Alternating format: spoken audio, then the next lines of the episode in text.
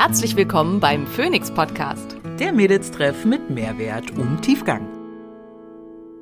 Ich bin Dr. Simone Koch und hier, um außerhalb meiner ärztlichen Tätigkeit möglichst vielen Menschen Wissen zu Gesundheit und Wohlbefinden nahezubringen. Ich bin Maria Schalow und ich übersetze das Nerdige für den Normalo und bin meines Zeichens CEO der unqualifizierten Kommentare.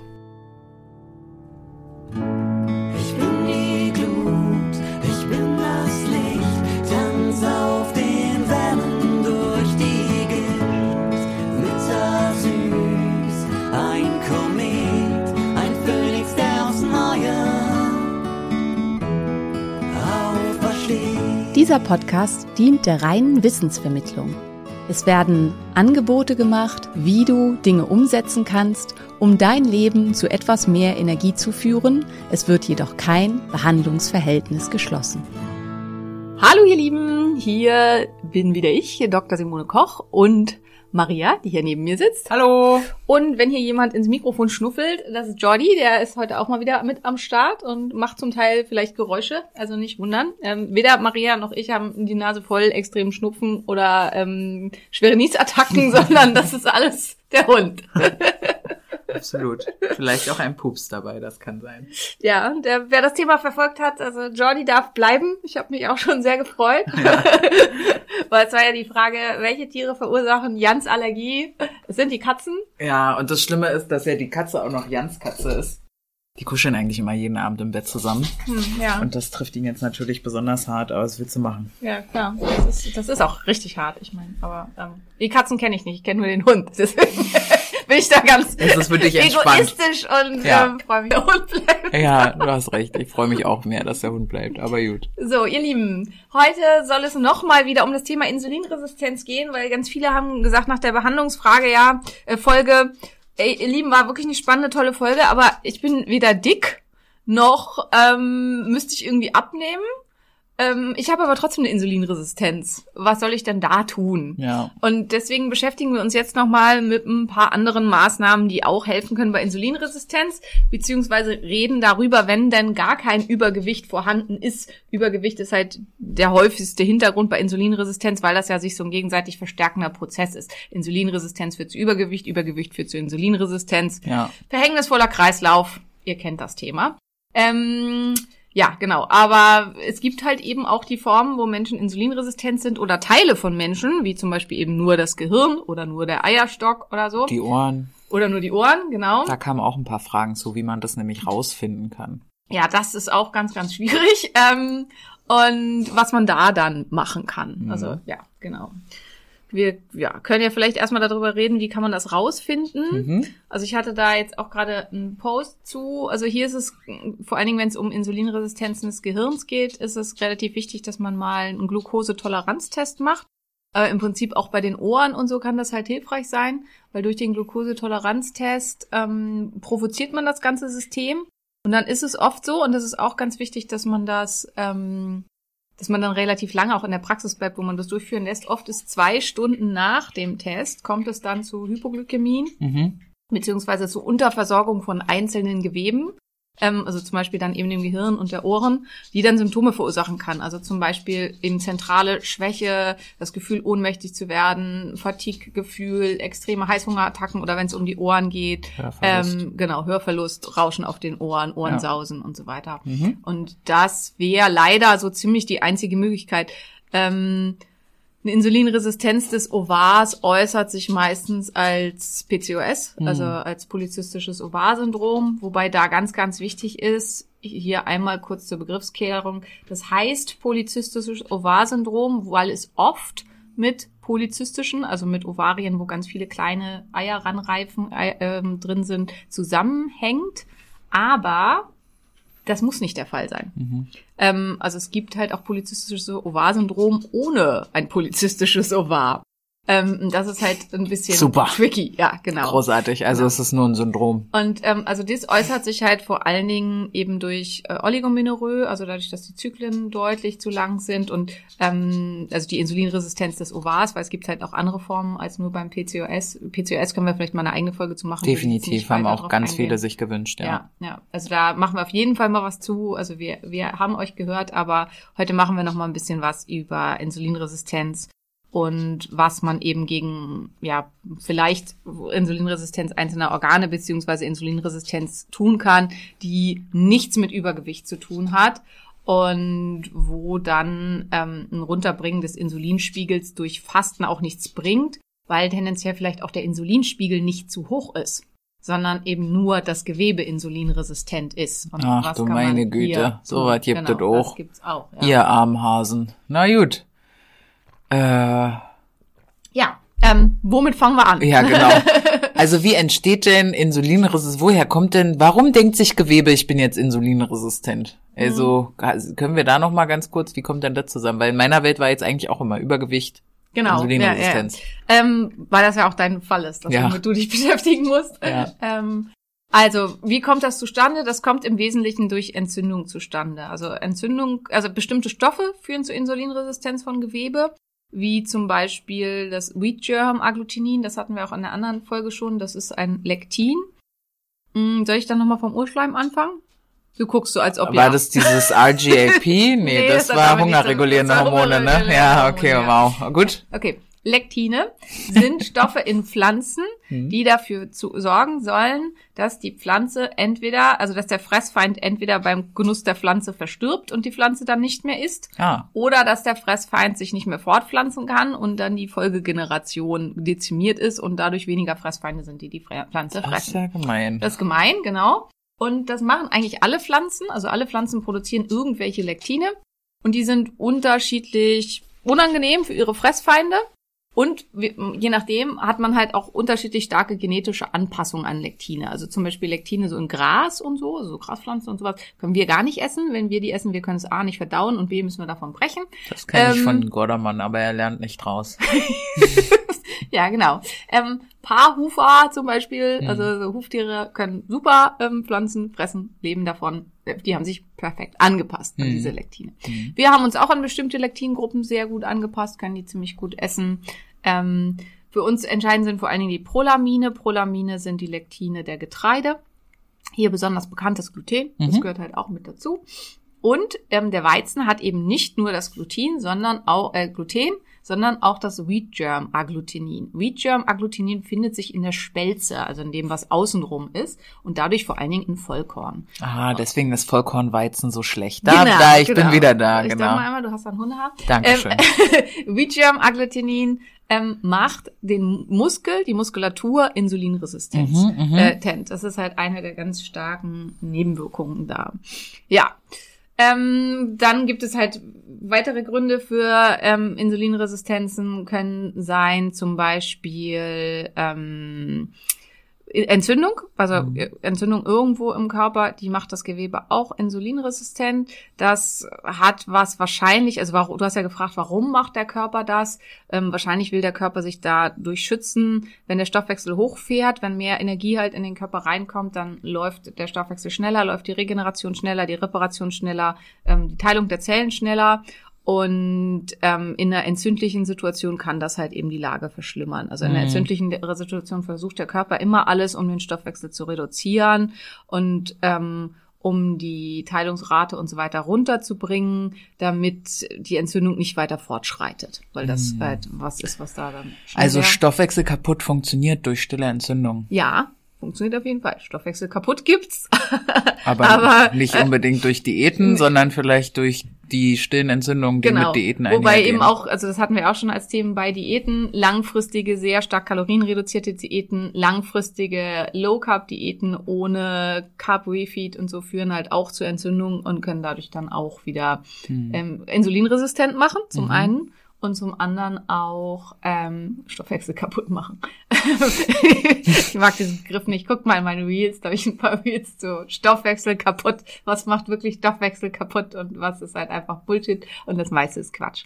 Ähm, Was macht noch insulinresistent? Zu wenig Schlaf macht insulinresistent. Nein, das glaube ich nicht. Und ähm, das ist halt was, was ganz, ganz ausgeprägt ist. Ich weiß, ich sage ich immer wieder, habe ich ganz oft erwähnt in irgendwelchen Interviews und Podcasts, aber schon eine Nacht schlechten Schlafes vermindert die Insulinsensitivität um, Um 30 30%. Prozent. Genau. Das hat Maria sich ja auch schon gemerkt.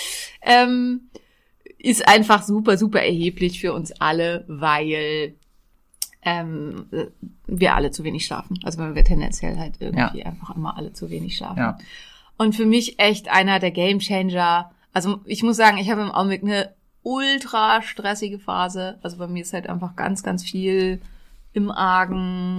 In der Praxis war ganz viel gerade einfach ganz, ganz schwierig wegen Covid-Fällen, wegen ganz viel Arbeitsprozessen, die sich ungünstig eingeschliffen haben, wegen Personalumstellung. Meine Oma, also alle, die das Anti-Entzündungsprogramm und Schlank und voller Energie bei Hashimoto gelesen haben, wissen, dass meine Oma eine ganz, ganz wichtige Rolle in meinem Leben gespielt hat, dass ich ganz viel von ihr gelernt habe, vor allen Dingen auf, in Bezug auf diese ganzen Sachen.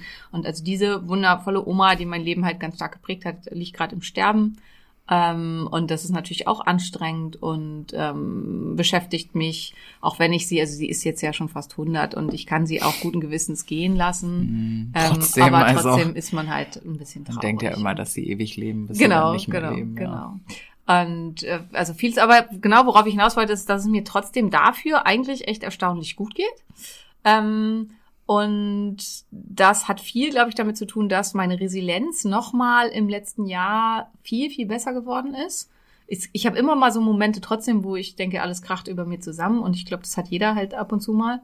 Mhm. Aber die sind seltener geworden und auch nicht, nicht so lang mehr. Mhm. Ähm, hat damit zu tun, dass mein Schlaf so wahnsinnig viel besser geworden ist. Also dass ich ganz viel nochmal an meinem Schlaf massiv verbessern und nach oben regulieren konnte.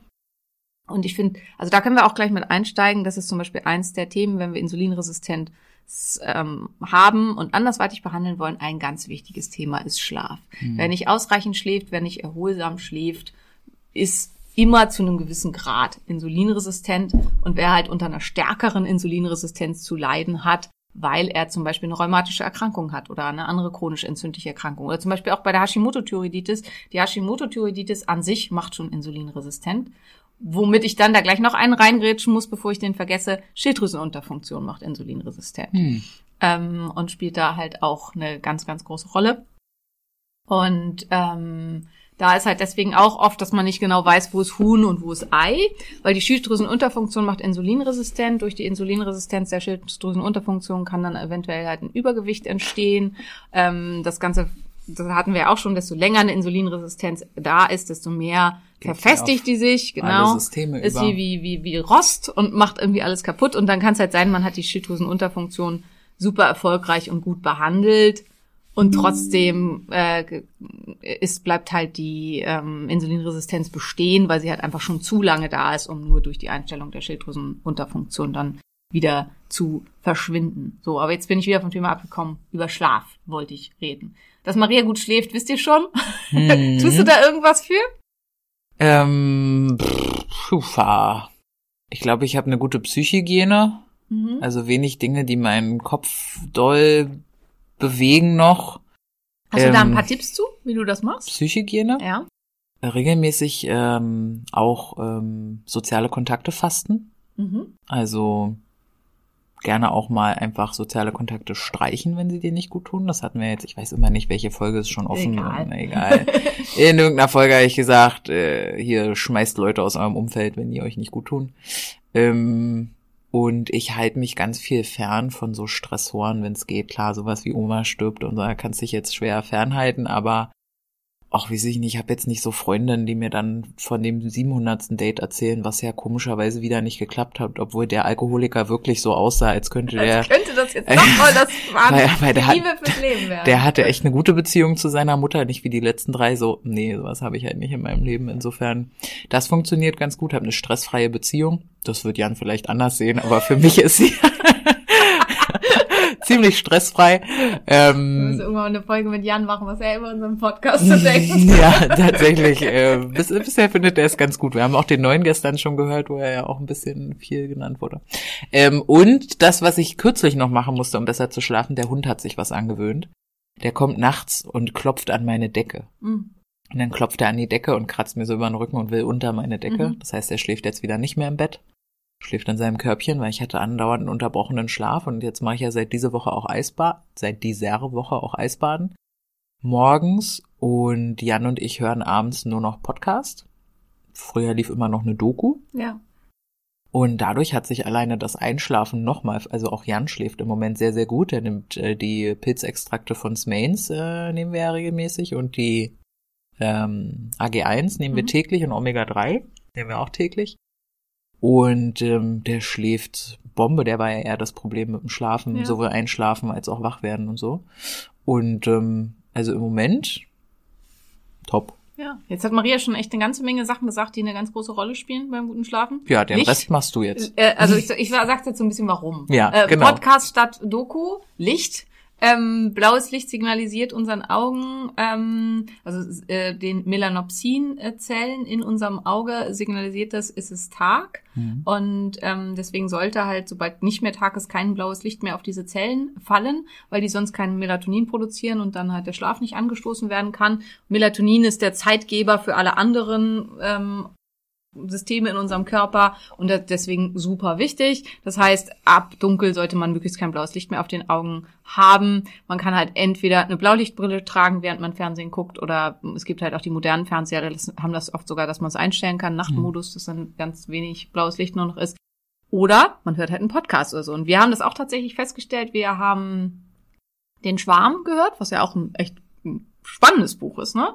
Aber haben trotzdem festgestellt, dass wir beide halt viel besser einschlafen können und ähm, der Schlaf dann auch insgesamt besser ist, äh, seitdem wir das machen, obwohl mein Schlaf insgesamt schon ziemlich gut ist. Ja, wenig Stressoren, vor allen Dingen halt, bevor man schlafen geht. Also man sollte halt nicht noch E-Mails lesen, wenn es was ist, was einen stresst, nicht noch Instagram oder irgendwas machen, schon gar nicht Nachrichten gucken in den Stunden vorm Schlafen gehen, weil man sich halt von allem, was einen tendenziell vorm Schlafen stressen kann, fer- fernhalten sollte. Störungen, tatsächlich schlafen deswegen die meisten Menschen, wenn sie alleine schlafen, einfach besser und tiefer. Hm. Ähm, Aber dann kann ich nicht so gut einschlafen. ja, ich auch nicht, genau. Also ich kann dann viel schlechter einschlafen und ich fühle mich auch tatsächlich einfach sicherer, wenn mein Partner neben mir liegt und mag das total gerne. Ähm, und bei mir ist es tatsächlich auch so, also wenn es um die Schlafqualität geht, also ich messe es ja mit meinem Ura-Ring, dass ich wirklich besser schlafe, wenn Julian da ist und ähm, neben mir ist. Ähm, aber für mich ist wichtig, ich brauche meine eigene Matratze, weil ich bin halt super schlafempfindlich und wenn bei einer gemeinsamen Matratze, wenn der andere sich bewegt und die Matratze wackelt, dann bin ich wach. Und also das ist für mich ganz, ganz wichtig. Und es muss halt eben auch eine gute Matratze sein. Und man sollte halt gucken, dass man so Störfaktoren wie Lärm und sowas alles rausnimmt. Also eventuell halt, äh, meine Schwester hat sich zum Beispiel gerade Oropax anpassen lassen, also so angepasste Oropax machen lassen. Ich komme ganz gut klar mit den normalen von Hansaplast. Ähm, aber, also, dass man da eben was findet, was für sie einpasst. Wer sehr kleine Ohren hat, kann ich nur so empfehlen, sich einfach Kinder-Oropax zu holen. Das ist oft auch was, was schon hilft. Licht raus. Entweder man hat halt ähm, Rollläden an den Fenstern und kann es halt Doc Booster machen, oder man gewöhnt sich an eine Schlafmaske zu tragen. Da sagen viele, ah, stört mich, nervt mich beim Schlafen. Man gewöhnt sich tatsächlich dran. Mhm. Ich schlaf mit einem Maustaping, das heißt, ich klebe mir den Mund zu. Das klingt jetzt halt so, dass einige denken, okay, jetzt spinnst du völlig die Koch. Ähm, ähm, Bisschen? Maustaping hat ganz, ganz viele Vorteile. Also viele atmen nachts durch den Mund, dadurch trocknet der ganze Rachenraum aus, was ähm, zu einem Flüssigkeitsverlust führt. Ähm, man atmet deutlich weniger gut, also der Sauerstoffgehalt kann sinken. Es kann halt zu Schlafapnoen kommen, wenn man durch den Mund atmet. Dadurch wird, wacht man dann wieder auf, weil der Körper einen halt weckt. Also immer nur so kurzfristig unterschwellig wacht man auf, nicht wirklich, aber der Schlaf wird halt viel weniger erholsam. Und das alles fällt beim Maustaping weg. Ähm, und es ist für mich auch, glaube ich, inzwischen, ja, ich, Ich weiß, das Bedürfnis mitzuschreiben gerade schon Ähm, wieder. da, ähm, also für mich ist halt dieses, also ich trage halt auch nachts eine Knirschschiene, Knirschschiene rein, Maus, äh, Mund zugeklebt, äh, Oropax rein, hinlegen, ist für mich inzwischen, also ist für meinen Körper inzwischen auch das Signal, jetzt schlafen. Mhm. Also ich schlafe halt deutlich besser inzwischen mit einem Maustaping und Oropax und so, weil das halt auch so ein, so ein Cue ist, also so ein Signal für meinen Körper, wir wollen jetzt schlafen. Ich habe in der letzten Folge gesagt, ich benutze kein Denglisch und stelle jetzt halt bei jedem dritten Wort fest. Wie du Denglisch benutzt, da, ja. Ja. Ähm, ja, also das sind halt alles so Punkte und das sind jetzt alles, also jetzt haben wir echt zehn Minuten drüber geredet, was ihr für euren Schlaf alles tun könnt, was halt noch keine Supplements und irgendwas sind. Mhm. Und ähm, das sind auch die ganzen Sachen, die ich erstmal für deutlich wichtiger halten muss, äh, würde. Und dann ist etwas, was für mich halt einfach eine ganz, ganz Rolle spielte und was du, glaube ich, inzwischen ja auch machst, ist das Weglassen von Koffein.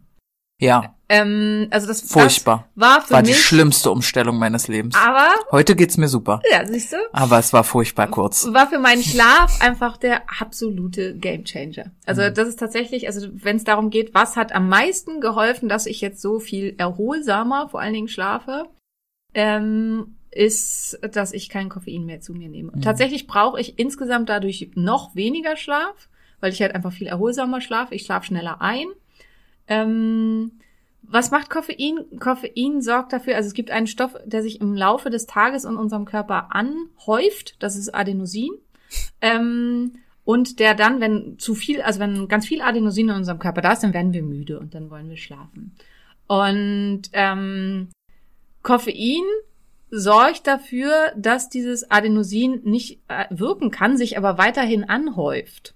Und wenn dann irgendwann das Koffein weg ist, dann stehen wir plötzlich in diesem Haufen. Mhm. Und deswegen hat man dann halt auch diese Crashs, Mhm. wo man dann denkt so, und dann muss man halt noch einen Kaffee trinken und noch einen Kaffee und so weiter. Also Koffein gibt keine kostenlose Energie, sondern es leiht sie sich nur. Mhm. Und das ist halt äh, eins der Probleme. Und wir werden halt so abhängig davon, dass wir eigentlich diese morgendliche Tasse brauchen, um erstmal auf normal zu kommen. Das ist ja für viele Ja, diese so. morgendliche Tasse, also alle, die f- anders. Fast alle, die ich kenne, weil durch Simone kenne ich jetzt auch, ich würde sie mal richtige Sportler nennen, die also wirklich sich auch mit äh, Gesundheit bef befassen und ne, also ich denke da so an Richtige Felix und Tim Tim, und so genau. Ähm, aber die, die ich sonst so kenne, die ähm, Pumperellas und Pumper aus dem Studio, die trinken halt Minimum zwei Dosen Energy am Tag und, und dazu noch den Latte am Kudamm und so. Und das ist schon, das ist fast schick, die Mhm. Koffein-Addiction Ja, ja. im Bereich Also ich fand das auch Kraftsport. schick, eine Zeit lang. Also ich war ja so die, der typische schwer koffeinabhängige Arzt. Ja. Also fünf, sechs, sieben, acht Tassen am Tag mindestens. Und ich habe da wirklich auch mit kokettiert. Also mit diesem, ich brauche halt meinen Kaffee und das gehört zum Arztdasein quasi auch dazu. Ärzte sind koffeinabhängig. Ist ja, auch, und Kokain und aber bei mir war es immer nur Koffein. Gott, Gott sei Dank hast du das nicht mitgemacht, Aber ja. ähm, also es gibt zum Beispiel ja hier auch, äh, habe ich auch schon mehrmals erwähnt, also Moritz Tellmann, zum Beispiel Dr. Bizeps, der verkauft jetzt ja auch Kaffee. Ja? Ähm, ja, also das ist irgendwie Omas Bester oder so heißt der irgendwie. Ach, also, der, ähm, also da wird halt viel einfach mit kokettiert. So, also gerade der kaffeetrinkende Anästhesist, Moritz ist ja Anästhesist, Hm. ähm, das ist halt sowas, ja, wo viel dann mit geflirtet wird und so weiter. Aber gut ist es halt eben nicht. Und das war wirklich, also diese Umstellung auf No Coffee. Und für mich war halt immer wichtig, ich liebe den Geschmack von Kaffee. Ja, ich auch. Ich, und mit der, also das kam ja tatsächlich über eine Followerin, die mir geschrieben hat, hey, probier doch mal No Coffee, der schmeckt wirklich gut, weil ich halt auch ja, gesagt hatte bei Instagram, ich kann einfach nicht ohne Kaffee und mir schmecken die alle nicht. Mhm. Und das war für mich schlafmäßig noch der mega Game Changer. Du, kann ich kurz Ja, reingrätschen? unbedingt. Gab's mit äh, Koffein, weil ich werde dann auch oft gefragt, warum ich kein Koffein äh, mehr zu mir nehme. Und ihr kennt, vielleicht kennt ihr meine Standort, äh, St- Standort Standardantwort darauf auch schon. Äh, Simone hat mir das erklärt. Ich habe mir nicht gemerkt, warum, aber ich mache einfach, was Simone sagt. Äh, Aber sie hat es ursprünglich mal erklärt. ja, ja, doch, du erklärst mir ja alles, aber vieles kann ich mir einfach nicht merken. War mit Koffein und Insulinresistenz auch? Genau, kannst du das nochmal? Also es ist bei dir halt sehr speziell.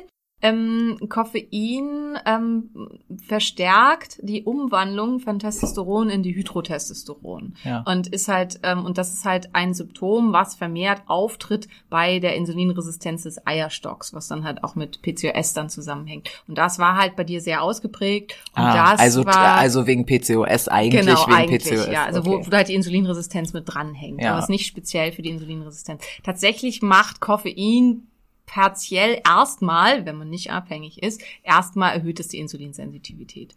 Aber also wenn man abhängig ist, dann tut es das auch nicht mehr, weil dann ist, wie gesagt, dann bringt einen halt diese Koffein-Search nur erstmal wieder auf normal und hilft einem halt nicht. Das heißt, unter Umständen ist dieser kleine Espresso in Italien nach der Pizza, wenn man nicht insulinresistent und so ist, schon eigentlich okay. Genau. Also Koffein insgesamt als, ich sag mal, Medikament beziehungsweise Mittel zum Zweck. Also wenn ich zum Beispiel nur einmal die Woche vor meiner härtesten Sporteinheit eine Tasse Kaffee trinke, die dann meine Muskelansteuerung besser macht, meinen Fokus besser macht, meine Energie besser macht. Die kann super sinnvoll sein. Das Problem ist, dabei bleibt es halt fast nie. Mhm. Also Koffeinabhängigkeit ist halt wie bei jeder anderen Abhängigkeit. Wenn man da einmal wieder mit anfängt, dann findet man Ausreden und so weiter, warum man jetzt heute dann doch den Kaffee braucht. Ich habe das auch schon zigmal durch. Dann fängt es halt an mit, ja, nur samstags. Und dann halt samstags und mittwochs. Und dann wieder, ach, morgens ist okay. Und dann heute ist echt ein Scheißtag und mir geht's auch nicht gut, eine Tasse mehr geht. Und rucki zucki ist man wieder bei drei Tassen am Tag.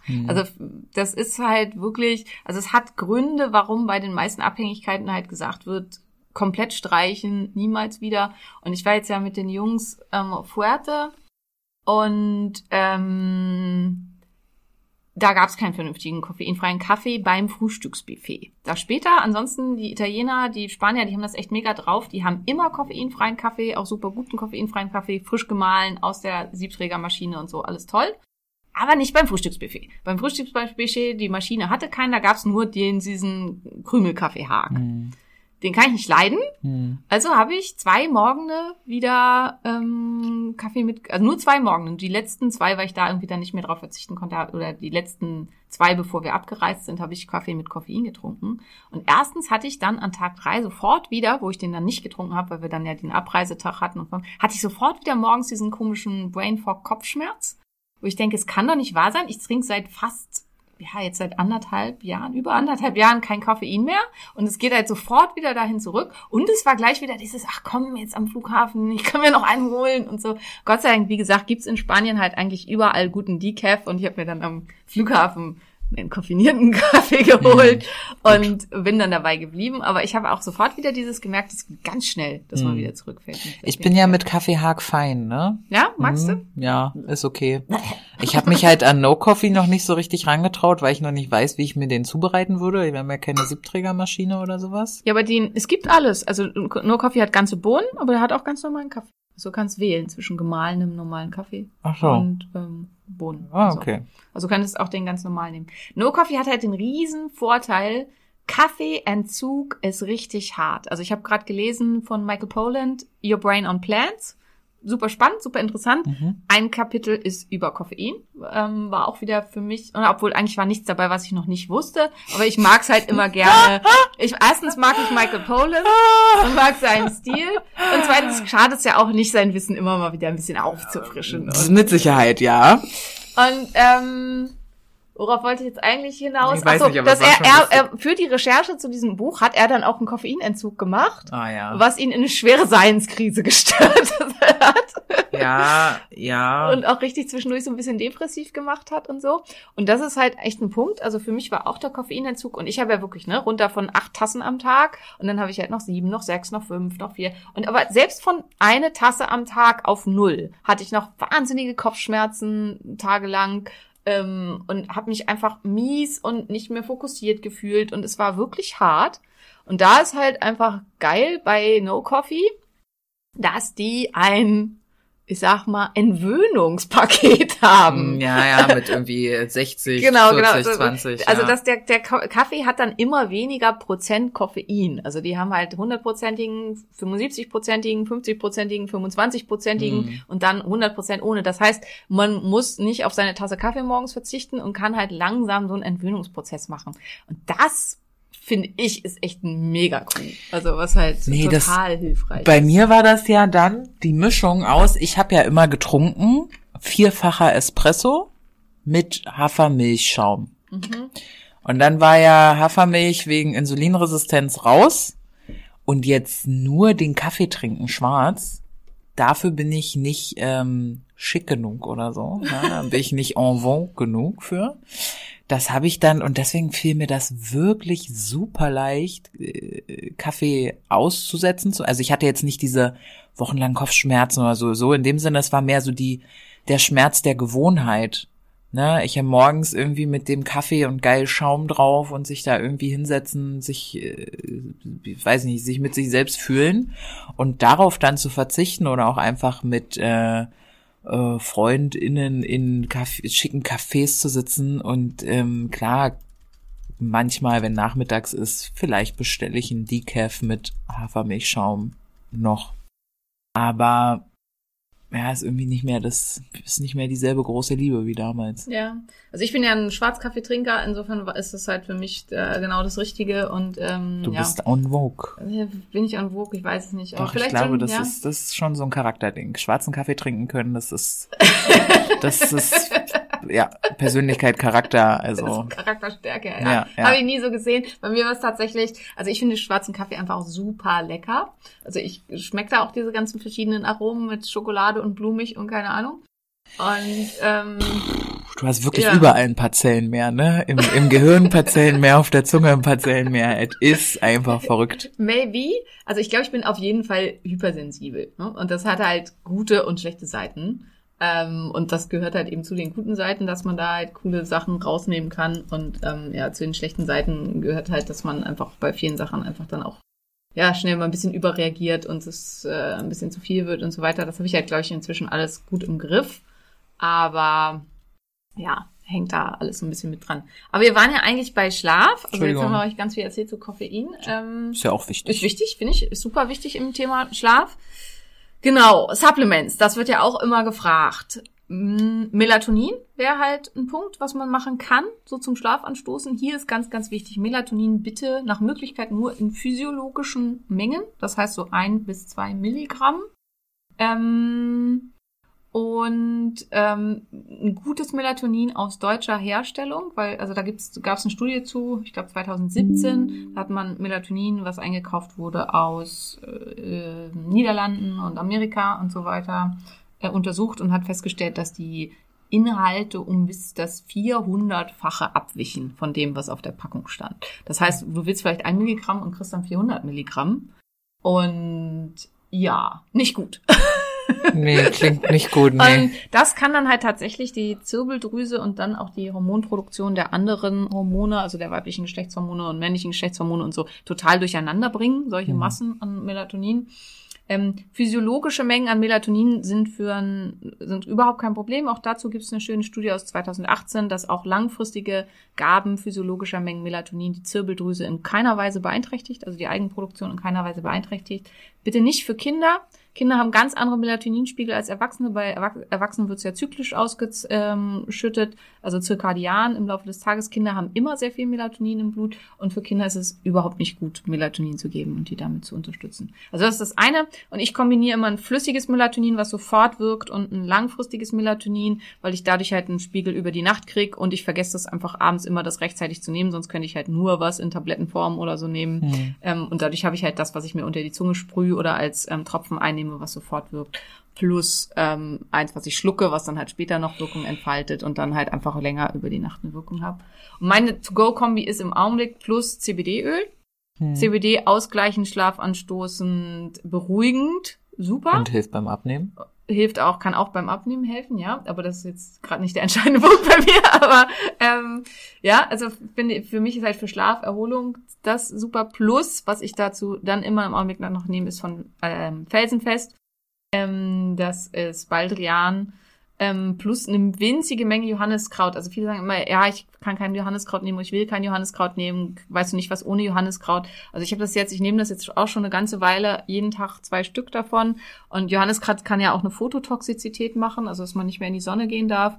Und ich habe jetzt einfach gedacht, ich teste das jetzt, weil so viele da halt immer nachgefragt haben und habe mich halt auf Forteventura trotzdem einfach in die Sonne gehauen, auch ohne Sonnenschutzmittel mit Johanniskraut quasi, also mit dem Felsenfest.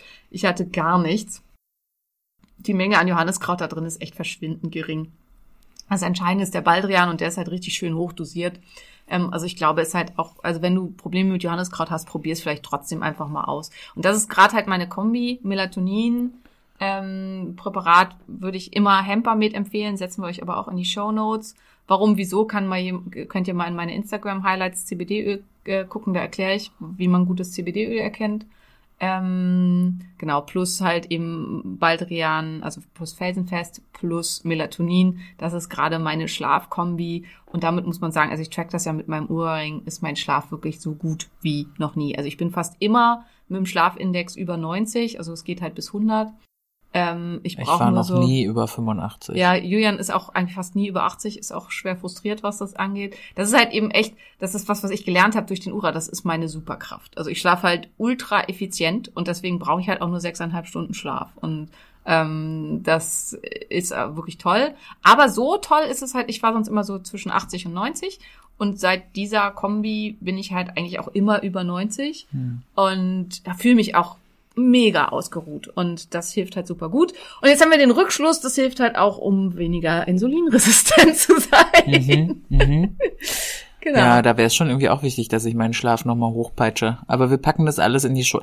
Es ist, entweder ich lese 20 Seiten im Buch und habe wieder 100 Euro ausgegeben im Monat, oder ich sitz hier 34 Minuten mit dir im Podcast und habe schon wieder 100 Euro, die ich im Monat ausgeben kann. Also Mundkleben, Oropax. Ich würde gerade sagen, I'm sorry und wir haben eine ganze Menge Sachen genannt, die gar nichts kosten. Ja. Also insofern, Ja, ja, ja, Ihr die- könnt auch erstmal, du und alle anderen, ihr könnt erstmal all das probieren, was nichts kostet, bevor man das macht, was was kostet.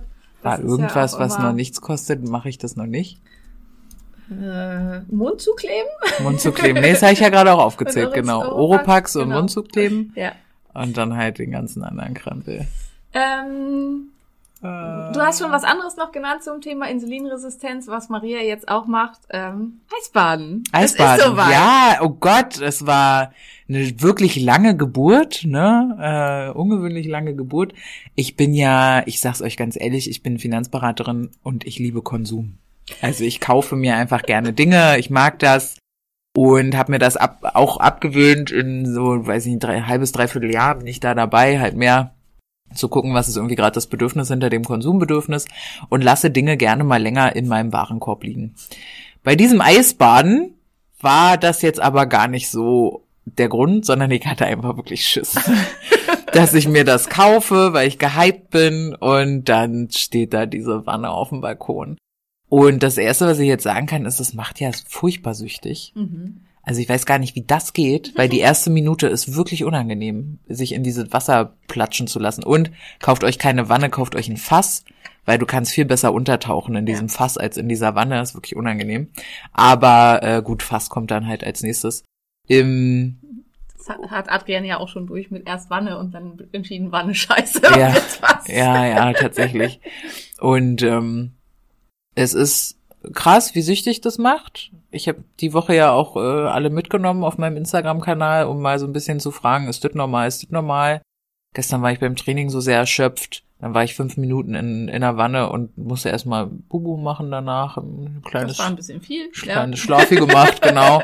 Wobei mir dann irgendwer geschrieben hat, das ist total okay, solange du dann schläfst, dann passiert halt die genau. Anpassung ja, ja, schneller. Absolut, genau. Ja. Wenn Also. man die Gelegenheit hat, ist das halt schon gut. Ja, ja, genau. Können halt nicht alle einfach noch einen Schlafi machen. Ich kann einfach noch einen Schlafi machen. Das hatten wir in der Mental Load Folge, warum es mir auch einfach, glaube ich, gut geht. Ich habe halt ein Leben, wo ich einen Schlafi machen kann. Und ähm, ja, das ist cool. Wobei ich jetzt halt, ähm, keine Ahnung, ich hatte mir irgendwie erhofft, eine Freundin hatte mir erzählt, eine Minute Eisbaden verbrennt lalala Kalorien Das mehr. ist Quatsch. Ah, Äh, schade. Also das immer auf diese ganzen Sachen hört da nicht hin. Äh, schön wär's. Also Mm, genau, weil es hätte ich jetzt auch gesagt, glaube nicht. wenn du da eine Stunde drin hockst, dann ja. Aber Ja? das wäre halt ultra ungesund bei Okay. äh, 6, 7 Grad. Also ähm, was Kalorienverbrauch angeht, geht's um die Langzeitexposition und dann muss man halt schon wie Michael Phelps sechs Stunden im 16 Grad kalten Wasser verbringen. Dann bringt das wirklich wahnsinnig was für Kalorien. Mhm. Drei Minuten da in der Tonne hocken, das ist vernachlässigbar. Dann erzähle ich dir jetzt lieber nicht, dass das das finale Argument war, warum ich mir die Wanne gekauft habe, oder? Du hast sie ja jetzt. ja. Was halt das finale Argument sein sollte, ist, dass du tatsächlich in dem Moment, also entweder, wenn du es halt vorm Essen machst, Was, ähm, dann äh, verbrauchst du sämtliche Glucose aus deiner Leber, also das Glykogen wird freigesetzt in großer Menge und aus deiner Muskulatur. Ähm, und machst dich halt massiv insulinsensitiver dadurch in dem Mhm. Moment. Und wenn du danach isst, hast du keinen Blutzucker-Surge, also keine Blutzuckeranstieg, es dementsprechend kein Insulinanstieg, super hilfreich. Oder andersrum, wenn du vorm Frühstück oder so da reingehst, dann erzeugst du einen sogenannten ähm, Blutzuckerpull, also der Körper Nach dem äh, Frühstück meinst du? äh, Vor, äh, hat, achso, ich hatte vorher, hatte ich vorher gesagt, nee, wir hatten, du warst nach dem Essen drin. Ich bin immer vorm Essen. Ach, vor dem drin. Essen, okay, genau. Also vor dem Essen ist es ein Pull, das halt alles schon verbraucht ist, alles Glykogen und dann, wenn du dann isst, dann kommt es halt hinterher nicht dazu. Genau, und hinterher, wenn du nach dem Essen reingehst, dann kann der Körper halt sofort den ganzen Zucker, den du ihm vorher schon zur Verfügung gestellt Ziehen. hast, gleich ziehen und Mhm. verbrennen. Genau.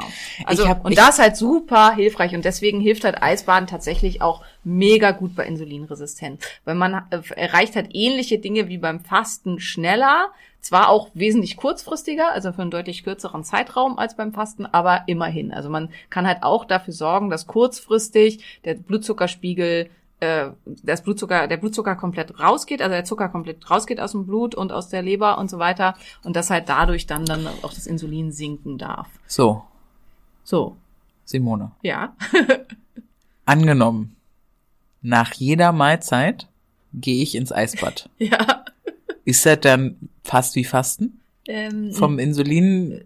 bei dir könnte das jetzt schon halt super hilfreich sein, weil du bist ja nicht mehr insulinresistent. Mhm. Wer schwer insulinresistent ist, da wird es wahrscheinlich nicht ausreichen. Mhm. Wer aber gibt's keine Studien zu, ist ein Versuch wert. Also Okay. ist was. Also was man halt gemacht hat, ist, dass man Diabetiker mh, bei 16 Grad quasi ausgesperrt hat, sag ich mal. Also ich weiß nicht, wo die die hingetan haben, als ob das halt Ach, ähm, aber nicht ins Wasser, sondern raus. raus einfach, ja, Okay. Mhm. einfach nur, äh, aber mit ganz wenig Kleidung, also mit so. Und nach, die mussten echt zwei Wochen bei 16 Grad verbringen. Also ich denke mal, das waren so Kammern, wo die halt eine stabile Temperatur hatten. Ja. Und ähm, dann halt festgestellt habe, dass ähm, der Diabetes dadurch ähm, sich massivst verbessert hat, so dass sie halt im Prinzip nach diesen zwei Wochen quasi erstmal keine diabetische Stoffwechsellage mehr hatten. Also langfristige Kälteexposition ist ähnlich wie Fasten und kann halt eben die Insulinresistenz massiv verbessern. Das Ding ist halt eben dieses zwei, drei Minuten in der Tonne sitzen reicht halt nicht aus. Also so- wenn man so eine Aktion macht wie Timmy mit 45 Minuten da drin hocken und so, das sicherlich. Der Boy. Aber ähm, ja, also da gern mal, wer Lust hat, bei Tim Sing Flow Grow mal die Folge zur Kälte hören. Nicht unbedingt empfehlenswert, das zu Hause nachzumachen. Gut, der ist ja wahrscheinlich auch jahrelang schon erprobt Genau, in dem genau, Bereich genau, und so. Insofern. Also das ist halt nichts, was man jetzt ohne Aufsicht und was halt empfehlenswert ist, um seine Insulinresistenz zu be äh, bekämpfen. Hab ich in meiner ganz Anfangszeit, als ich halt auch noch so doll mit Insulinresistenz und meiner Krankheit und so zu tun hatte, auch gemacht. 45 Minuten. Ja, und habe dann halt dabei Netflix-Serien geguckt und so. Was Ähm, ist falsch mit dir? das war Ehrgeiz, Simone. Ja, genau. Die Ehrgeiz, Simone. war ist halt dann. überhaupt nicht gut. Also hat dann führt dann halt hinterher kann dazu führen, dass man dann Fieber kriegt hinterher, Oh. kann dazu führen, dass man totale Crashes kriegt, also sozusagen totale ähm, Kraftzusammenbrüche und so. Also das ist einfach das ist nicht empfehlenswert. Dann lieber fasten. Also Mhm. es ist nicht die Variante, die ich empfehlen würde. Und was mir auch auffällt, in Kombination fällt es mir gerade total schwer. Also Eisbaden morgens und dann den Tag über Fasten kriege ich gerade nicht hin. Ähm, weil der Puls so hoch ist, ja. Aber andererseits ist es halt, ähm, das Eisbaden kann enorm helfen, dass du halt besser ins Fasten reinkommst. Also du hast das jetzt ja nicht mehr, aber zum Beispiel so diese Keto-Flu und so fällt dann halt nicht mehr an, weil man kommt halt durch Eisbaden viel schneller in Ketose, Hm. weil halt der ganze Zucker vorher schon wegverbrannt wird und der Körper gezwungen ist, ähm, Ketonkörper zu produzieren. Hm. Und deswegen kann Eisbaden hier halt auch enorm helfen, um besser ins Fasten reinzukommen. Ist, glaube ich, eine Übungsfrage. Ist halt Wahrscheinlich einfach weitermachen, ne? Genau. Also ich dachte jetzt auch, ich werde jetzt erstmal, keine Ahnung, zwei, drei, vier Wochen dieses Eisbaden morgens. Heute habe ich nur ähm, eine liebe Followerin von dir, jetzt auch von mir, haha, äh, hat mir äh, geschrieben, dass sie immer atmet, irgendwie 25, 30 tiefe Atemzüge. Mhm, genau, so. Und so- das ist ja auch das, was ich immer empfehle. 23 Atemzüge ist irgendwie so das, das Okay. sind zweieinhalb Minuten, wenn man das zählt und das ist eine gute Zeit. Okay, ich habe 30 gemacht und ich glaube, ich habe vielleicht schneller gezählt oder so. Nicht ich ganz. erfasst. Nein, ihr habt natürlich langsamer als das, aber ähm, das habe ich heute zum Beispiel gemacht und dann war es auch schon viel besser, also Ja, auch ja, mit diesem ja. Drop danach. Ja. Ja. Ja, damit haben wir schon zwei äh, echt gute und wichtige Behandlungspunkte genannt. Ich habe übrigens eine Morosco Forge bestellt. Also ich habe das ja, äh, ähm, das ist so eine Kälteeinheit. Das habe ich ja. Da hast du in vom meinen- letzten Mal erst von erzählt, jetzt hast du sie schon gekauft? Ja, genau. Oh, ich bin Äh, glücklich. Habe ich in meinen Stories und so ja auch schon erzählt, dass Ja. ich, ich habe da echt schon lange mit geliebäugelt. Also die war ungefähr so lange quasi in Anführungsstrichen in meinem Warenkorb. Also ich habe mit der Firma, die werden individuell hergestellt. Also die Lieferzeit sind auch 20 Wochen. Die kommt Also- hier in die Praxis? Genau, und die kommt hier in die Praxis. Und womit, das ist halt ein professioneller, klinisch TÜV geprüfter Kälte-Device. Was ist das gute deutsche Wort dafür? Kältekammer? Ist ja Kälte- keine, ist ja keine Kammer, ist halt Ah. eine Wanne. Also ist halt mit Wasser. Eine Kältewanne. Kälteanwendungsgerät. ja. Schön. Also äh, überhaupt nicht sperrig das Wort. Ja. Ein Kälteanwendungsgerät, ähm, wo das Wasser mit ähm, Ozon dauerhaft ähm, frisch und hygienisch gehalten wird und ähm, die unter, also die auf null Grad runterkühlt, wo man wirklich Eis hat, also wo man dann wirklich Eis badet. Das ist halt was, was sehr cool ist, im wahrsten Sinne des Wortes, aber was man halt sonst schwer hat, um was halt im Sommer dann auch möglich ist. Und ja, also wird es demnächst dann in 20 Wochen auch hier in der Praxis geben, dass man dann einfach bei uns ein Abo abschließen kann und dann viermal die Woche oder so in äh, das Kältebad gehen kann, weil es einfach Kälte halt nicht nur bei Insulinresistenz, aber da eben auch bei ganz vielen Sachen super, super hilfreich sein kann und ich einfach auch gerne was wollte, was ich meinen Patienten da zur Verfügung stellen kann für all die, die nicht die Gelegenheit haben, sich so eine Wanne auf den Balkon zu stellen, plus die Kältebadezeit ist ja bald wieder vorbei Ja. und dann, dass man auch im Sommer irgendwie da die Gelegenheit hat. Genau. Schöne Ding. Und dann gibt's halt tatsächlich noch das große Thema Nahrungsergänzungsmittel ähm, beziehungsweise Pflanzentherapie bei Insulinresistenzen. Der Hintergrund halt der Insulinresistenzen bei allen chronisch entzündlichen Erkrankungen ist eben die Entzündung. Das, und da kann man dann entsprechend was Antientzündliches machen. Und da gibt's ganz, ganz viele verschiedene. Ähm, also eins wäre zum Beispiel Carnitin, also L-Carnitin. Da ist ganz, ganz wichtig zum Thema Insulinresistenz, dass es ähm, mindestens zwei Gramm pro Tag sein müssen vom L-Carnitin, um eine Insulinresistenz deutlich zu verbessern. Also das wäre was, was man hier machen könnte. Ähm, Carnitin als Stoff, ähm, der auch wichtig ist für die Energieproduktion, also für die ATP-Produktion. Und weil sich Carnitin vor allen Dingen im rotem Fleisch befindet, ist es was, was bei Vegetariern, Veganern häufig im Mangel ist und da dann schwierig ist. Also gegebenenfalls da mal nachgucken. Und wenn ihr das jetzt hört, also die ähm, Zeichen des Carnitinmangels sind auch Zeichen, die so ein bisschen den Insul der Insulinresistenz ändern, äh, ähneln, sind Muskelschwäche, Energiemangel, Krämpfe, Immunschwächen, Hirnleistungsstörungen, Demenzen. Und das kommt uns ja irgendwie alles so ein bisschen bekannt vor, haben wir alles schon mal gehört im, zum Thema äh, Insulinresistenz. Also das hängt halt irgendwie zusammen. Das wäre eine Möglichkeit. Ähm, Astaxanthin wäre eine Option, ähm, um äh, gegen Insulinresistenz vorzugehen. Gibt's da auch wirklich äh, eine gute Studienlage zu? Ähm, äh, wahrscheinlich auf seine aufgrund seiner starken antientzündlichen Wirkung ähm, gibt's auch von Naturtreu gibt's ein schönes flüssiges Präparat, was übrigens auch ähm, habe ich auch schon ein paar Mal in den Stories gezeigt, wenn man sich einen Tropfen Astaxanthin mit in seine Tagescreme macht oder vielleicht auch nur so einen halben Tropfen, dann das ist dauerhaft färbend für die Haut, dann kriegt man halt so einen schönen bronzener Hautton und hat gleichzeitig noch eine total coole antioxidative Wirkung auf der Haut, aber ähm, ja, das ist jetzt ein bisschen ab vom Thema, aber Ja, gut. immer gut sowas. Ja. Ähm, Grünteeextrakt wäre was, was halt ähm, noch auch sinnvoll ist und was sehr gut helfen kann bei Insulinresistenzen. Ähm, sowas wie also Flammengarde als hoch antientzündliches. Ähm, also ihr merkt schon, da kann man halt ganz, ganz viel kombinieren. Es gibt ganz, ganz, ganz viele Supplements, die antientzündlich wirken und die damit dann auch eine Insulinresistenz entgegensteuern können. Und ich glaube, über Bromelain und Co. haben wir letzte, Quatsch, über ähm, hier Berberitze und so haben wir letztes Mal schon gesprochen. Genau. Berberitze war schon vorletzte Folge, glaube ich, dabei. Ja. Also, dass man das da entsprechend auch mit, mit senken kann. Pilzextrakte hat Maria am Anfang schon angesprochen. Ähm, können halt auch äh, super wirken bei Insulinresistenzen. Allerdings ist hier vor allen Dingen, wenn es darum geht, auch der Reishi zu nennen. ähm, der aktuell in den Extrakten noch nicht drin ist. Aber ich habe Leuten gehört, es soll demnächst einen Extrakt mit Reishi geben, auf das ich mich halt schon ganz doll freue, weil ähm, also über Reishi haben wir, glaube ich, ja schon, irgendwann haben wir mal über Krebs und Reishi gesprochen, Mhm. genau bei den Pilzen. Und ähm, ist da halt äh, was, ja, insgesamt was, wo man halt auch sehr schön mitarbeiten kann. Immunsystem, äh, Modulation, Verhinderung von Virusinfekten. Das sind alles halt Sachen, wo Reishi super cool ist und toll ist. Ist in Grünteeextrakt keine, Koffein? ja? Ja, genau. Also Ah. das ist halt, das wäre der Grund für Grüntee-Extrakt statt für grünen Tee. Das ist ja unser, unser Freund Attila Hildmann, ich hoffe, der hört nie unseren Podcast. ähm, der, ähm, wo wir ihn ja immer ab und zu mal so als Kontrabeispiel bringen. Naja, auf jeden Fall, der hat ja immer in seinen Büchern ganz viel Matcha drin gehabt.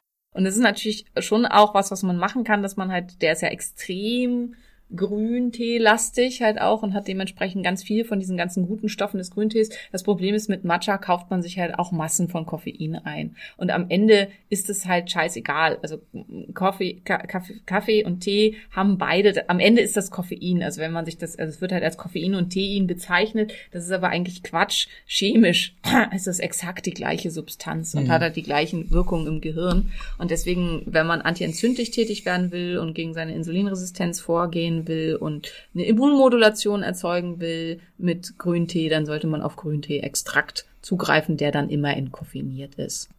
Machen wir euch auch in die Shownotes. Genau. So viele Dinge.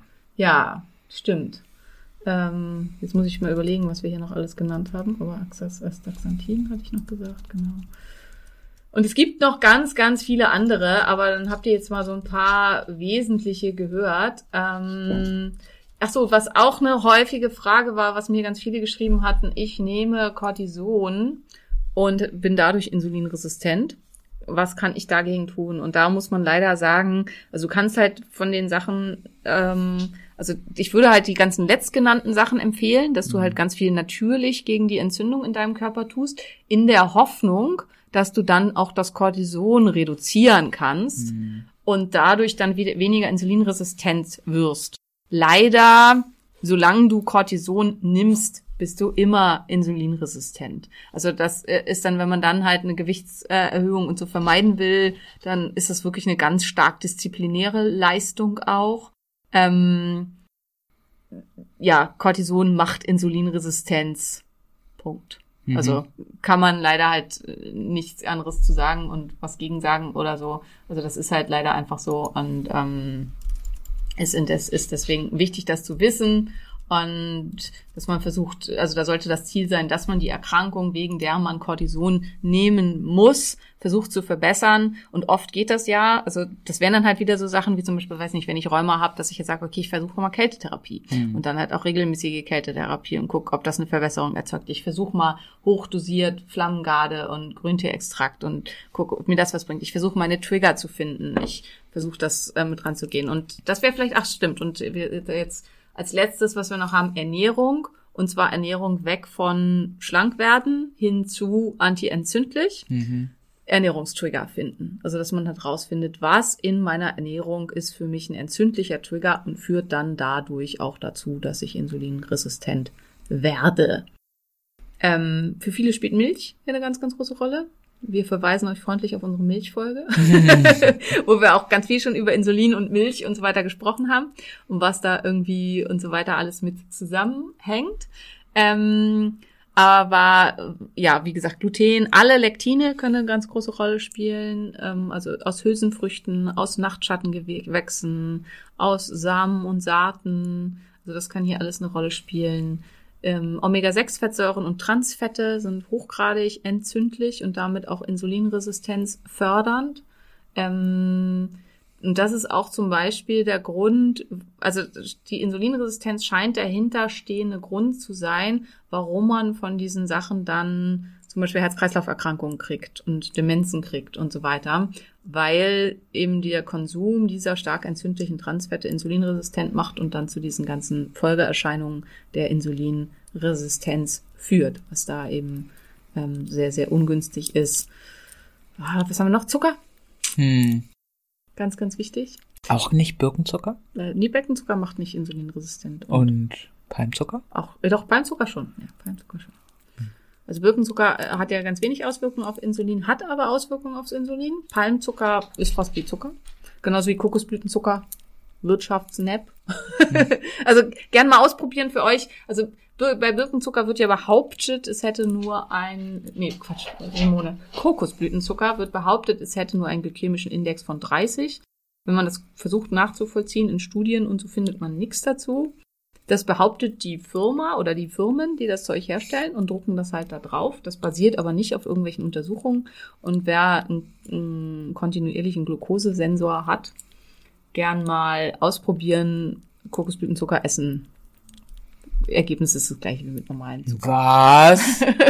Hier gibt's aber ganz viele Fitness-Influencer mit Riegeln, die Ja, sagen Kokosblütenzucker. Alles gut, ja. Naja, hm. Ist wie Schön, es ist. schön wäre es. Also was tatsächlich überhaupt keine Insulinantwort macht, ist Erythrit.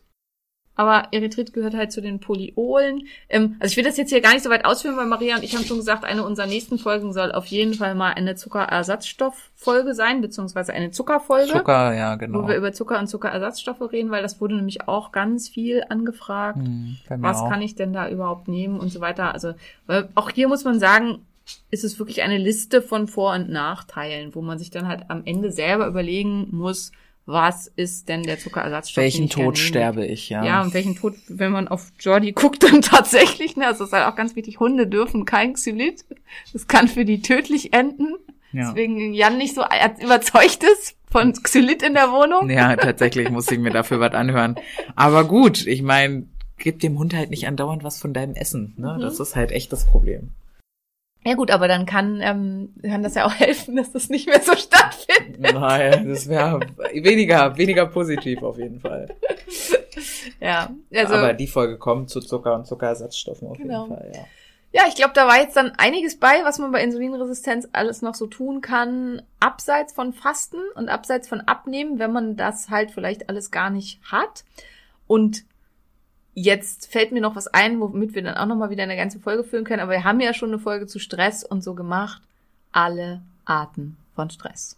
Also alles, was halt eben, weil wir haben ja schon, ich habe ja schon gesagt, Cortison macht insulinresistent. Das heißt, alles, was den Cortisonspiegel hochtreibt, macht insulinresistent. Das heißt, ähm, Cortisol? Cortisol? Cortison, Cortisol, ist, äh, also eigentlich heißt es Cortisol. Im Sprach, äh, normalen Sprachgebrauch wird oft Cortison gesagt. das ist Aber ja Cortison- lustig. Wusste ich gar nicht, Ja. dass Cortison Corti eigentlich Cortisol Ja, ist. also ja. äh, ähm, ist eigentlich die also Vorstufe. du gibst dem Körper Stress. ja, genau. Ja, das mal erklärst du mir mal nach dem Podcast nochmal. Das ist jetzt wahrscheinlich äh, führt zu weit, okay? Ja. Genau. Ähm, ja, und ähm, also alles, was, was zu einer Erhöhung ähm, des Cortisolspiegels führt, äh, ist halt eben Insulinresistenz verursachend. Und das heißt dann natürlich auch, also deswegen ist Ausdauertraining zum Beispiel nicht so günstig in diesem ganzen Zusammenhang, weil es halt auch oft Krafttraining haben wir noch gar nicht drüber gesprochen. Krafttraining, ja, super hilfreich zur Bekämpfung der Insulinresistenz. Ähm, Krafttraining führt tatsächlich, ähm, also zum einen macht es halt auch einen Pull, also einen Blutzuckerpull, dass äh, halt Glykogen aus der Muskulatur und aus der Leber verbraucht wird und dass der Körper dann einfach wieder Zucker einlagern kann dahin und dass dann weniger Zucker im Blut ist und weniger Insulin benötigt wird. Dann kann die Muskulatur sich un insulinunabhängig Zucker holen. Also das heißt halt, ähm, auch wenn ich stark insulinresistent bin, kann ich halt dafür sorgen, dass der Blutzuckerspiegel Mhm. sinkt über Muskelkontraktion. Dann haben wir ja schon drüber gesprochen, dass es GLP-1 erhöht, also ähm, ebenso stark erhöht wie zum Beispiel die Einnahme von Metformin, also hat den gleichen positiven Effekt Sport, Kraftsport wie die Einnahme von Metformin.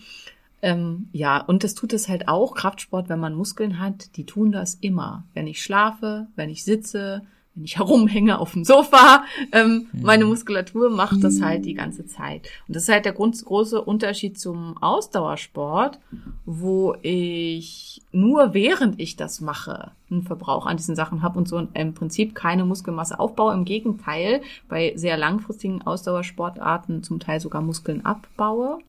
Und es macht halt, also Ausdauersport über einen Zeitraum X, das ist von Mensch zu Mensch unterschiedlich. Statistisch spricht man aber immer von 45 Minuten, sorgt für eine vermehrte Ausschüttung wieder von Cortison und ist deswegen halt eben auch ungünstig im Gegensatz zu Kraftsport, was deutlich weniger ähm, Stress-Searches macht und was ähm, eben langfristig dafür sorgt, dass diese Muskulatur die ganze Zeit Energie verbraucht. Was da super, super Was ist mit CrossFit als Kraftsport schon auch stressig, extrem oder? Stressig. Ja. Extrem stressig. Shit. Ja. CrossFit ist ein extrem stressiges. CrossFit ist hochgradig kompetitiv, was halt äh, schwierig ist in dem Zusammenhang. CrossFit neigt dazu, einen immer über die Grenze zu pushen. Das ist auch der Grund, also es ist charaktermäßig, ne? aber deswegen mache ich halt vor allem kein Cross- CrossFit mehr. Weil, also Felix und Julian haben dann halt immer so, ja, komm, du kannst es doch nochmal probieren und so weiter. Ich immer halt immer sage, I'm too old for this shit. Und, ähm, und dann hat Felix mal mit mir zusammen trainiert beziehungsweise ich glaube, es war sogar mit Tim habe ich dann eine CrossFit-Einheit gemacht. Und dann habe ich mir selber beim Rudern jedes Mal so den Griff vom Rudergerät in den Bauch gerammt, dass ich wirklich ein faustgroßes Hämatom am Bauch hatte am nächsten Tag. Weil ich halt so, ich, natürlich wusste ich, dass ich gegen Tim keine Chance habe. Aber trotzdem habe ich alles gegeben, um zumindest mitzuhalten.